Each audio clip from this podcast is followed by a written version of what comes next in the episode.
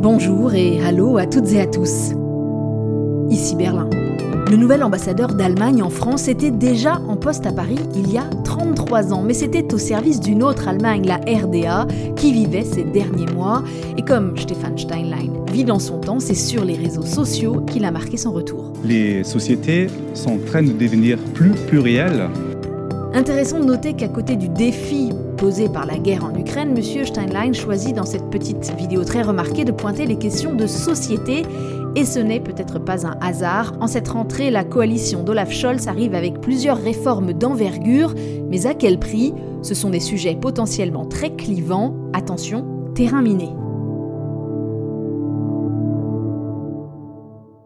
Bienvenue, si vous avez écouté l'épisode précédent, vous vous souvenez peut-être que nous terminions en parlant d'Olaf Scholz, très confiant en cette rentrée, sur les capacités de son gouvernement à aller de l'avant. Cette semaine au Bundestag, il a paru un peu moins certain, il a même appelé à une union des forces pour moderniser l'Allemagne. Ich möchte Ihnen deshalb einen Pakt vorschlagen, sagen wir einen Deutschlandpakt. C'était dans le cadre de la grande session de rentrée parlementaire, les débats ont été agités, et cela nous donne sans doute la tonalité des prochaines semaines au Parlement allemand, puisque cet automne, les députés vont discuter de plusieurs grands textes qui peuvent changer en profondeur l'Allemagne et la société.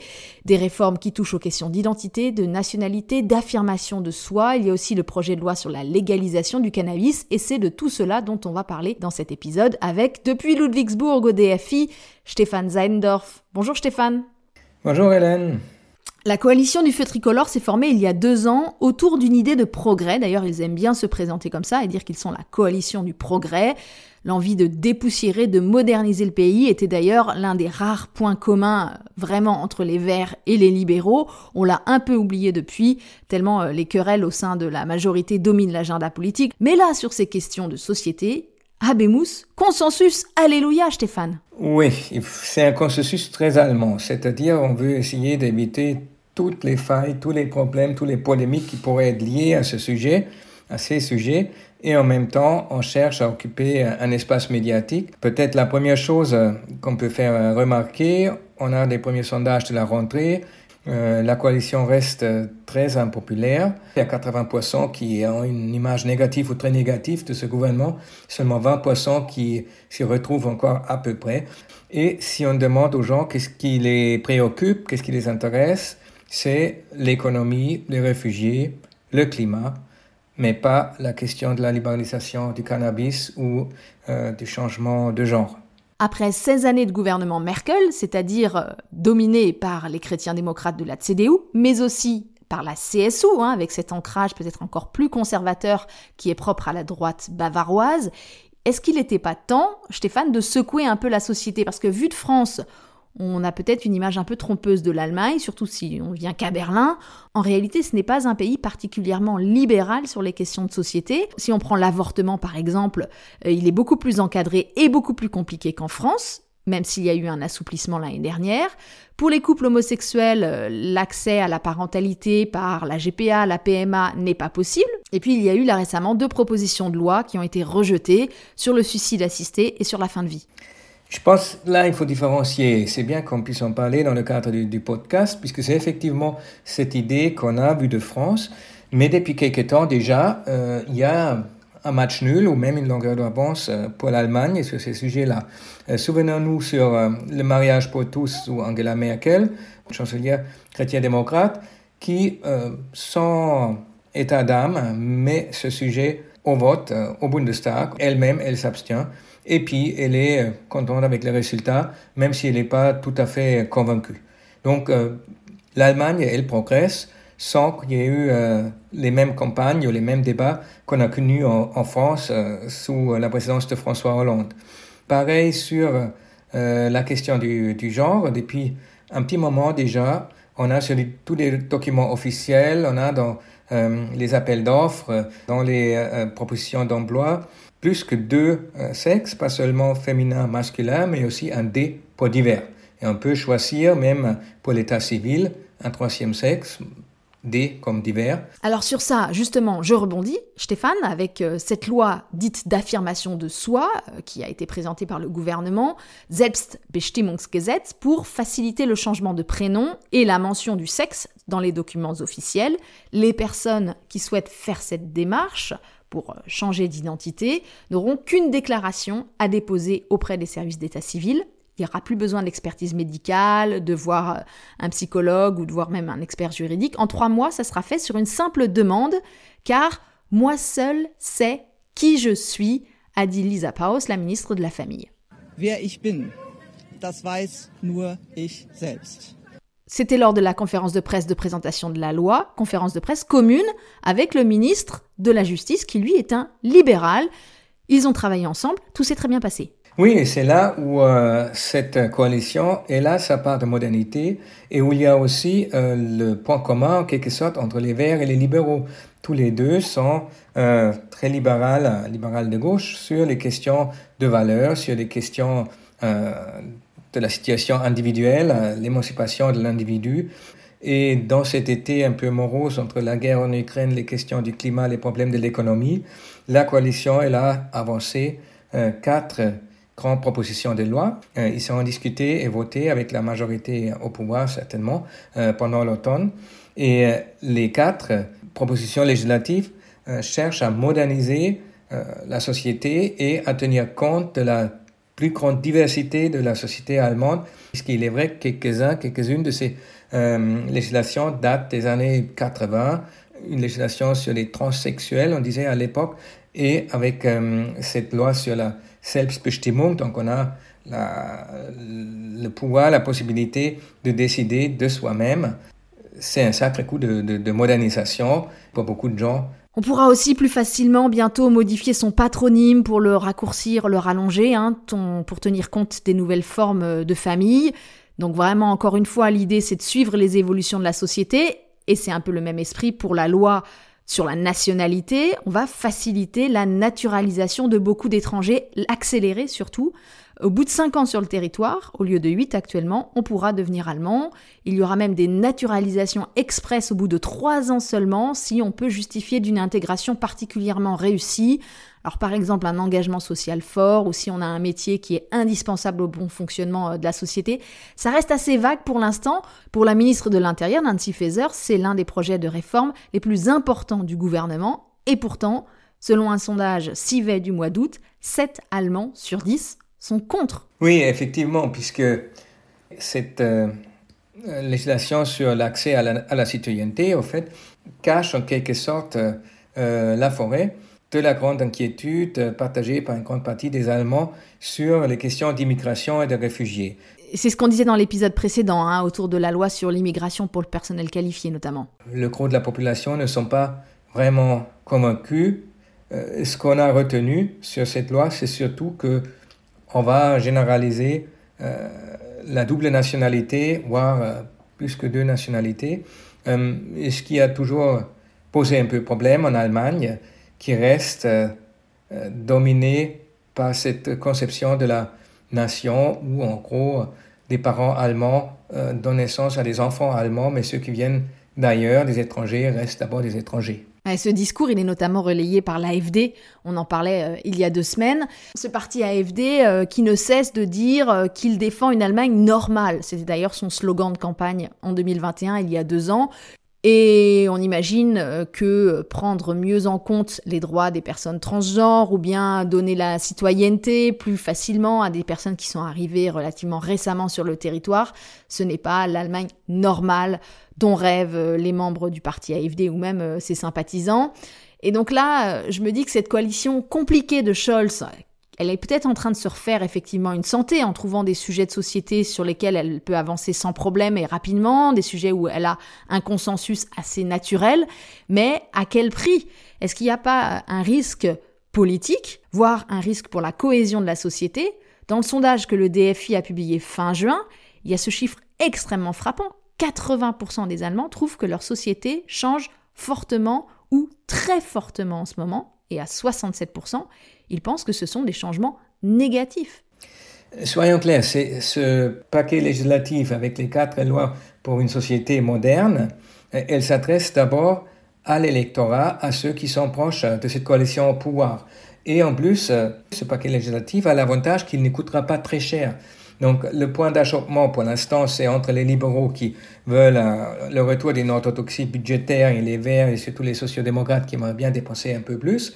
Ça marche pas, mais on est d'accord sur euh, moderniser la société. Ça parle évidemment aux jeunes élites dans les grandes villes urbanisées qui sont, comme en France, ouverts à toutes sortes de différentes façons de vivre, mais ça aura plus du mal euh, quand on va dans des régions rurales ont reculé un peu en Allemagne de l'Est ou en Bavière aussi. Là, effectivement, on peut se poser la question, est-ce que ça approfondit pas encore un processus qu'on peut déjà voir d'une cohésion qui diminue et euh, d'une opposition de plus en plus forte entre ces différents éléments hein, de, l'électorat, un peu comme on a pu l'observer en France aussi récemment. Oui, ça se reflète euh, particulièrement en ce moment dans les deux lenders qui ont des élections en octobre. Tu as cité la Bavière. Il y a quelques jours, le chef de la CDU, Friedrich Merz, était en meeting à Guilamos et il a opposé cette petite ville tranquille de Bavière au quartier bigarré de Kreuzberg à Berlin. Nicht Kreuzberg ist Deutschland. Gilamos ist Deutschland. Voilà, où est la vraie Allemagne? Excellente question. La CDU, en tout cas, est aussi vent debout contre le projet de légalisation du cannabis. C'était une promesse très médiatisée de la coalition quand elle s'est formée. La loi, finalement, est plus restrictive que prévu. Reportage David Philippot.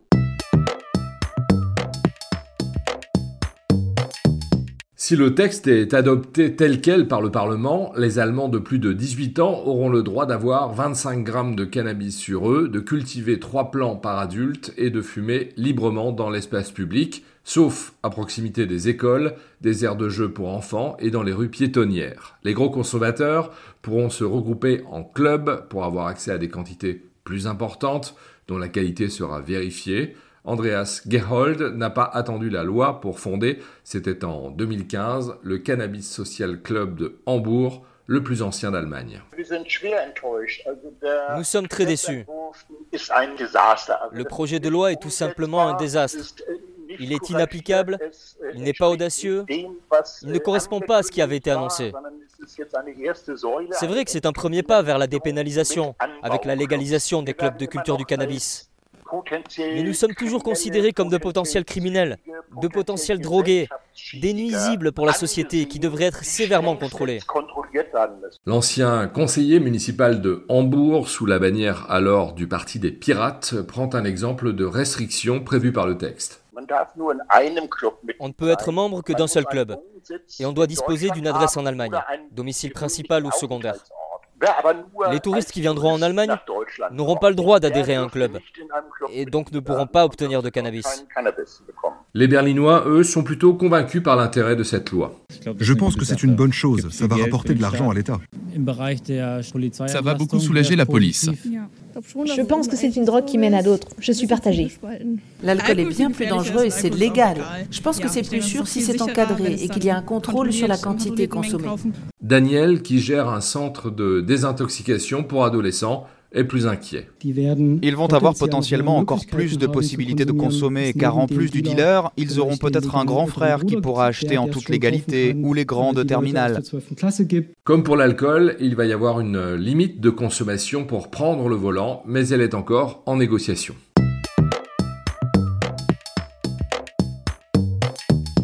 Stéphane, il y a une dimension franco-allemande à ce sujet. On l'a compris, l'Allemagne euh, ne va pas devenir les Pays-Bas, il n'y aura pas de coffee shop, et donc on n'aura sans doute pas de tourisme du pétard. Pourtant, il y a des inquiétudes dans les zones frontalières. Euh, la mairie de Strasbourg, la mairie de Kiel, hein, de part et d'autre du Rhin, notamment, ont émis des retenues par rapport à cette loi. Ça joue un peu euh, dans la même dimension de ce qu'on a pu voir pendant la fermeture des, frontières lors de la pandémie de la Covid. Les communes, les langues du Rhin sont souvent oubliées ou laissées seules devant ces phénomènes transfrontaliers. Qu'il y a des Allemands qui vont en France, des Français qui viennent en Allemagne. Euh, on n'a pas conscience à Paris ou à Berlin et devant euh, le grand défi de trouver euh, une législation pour toute l'Allemagne ou pour toute la France, on oublie des effets que cela peut avoir sur place.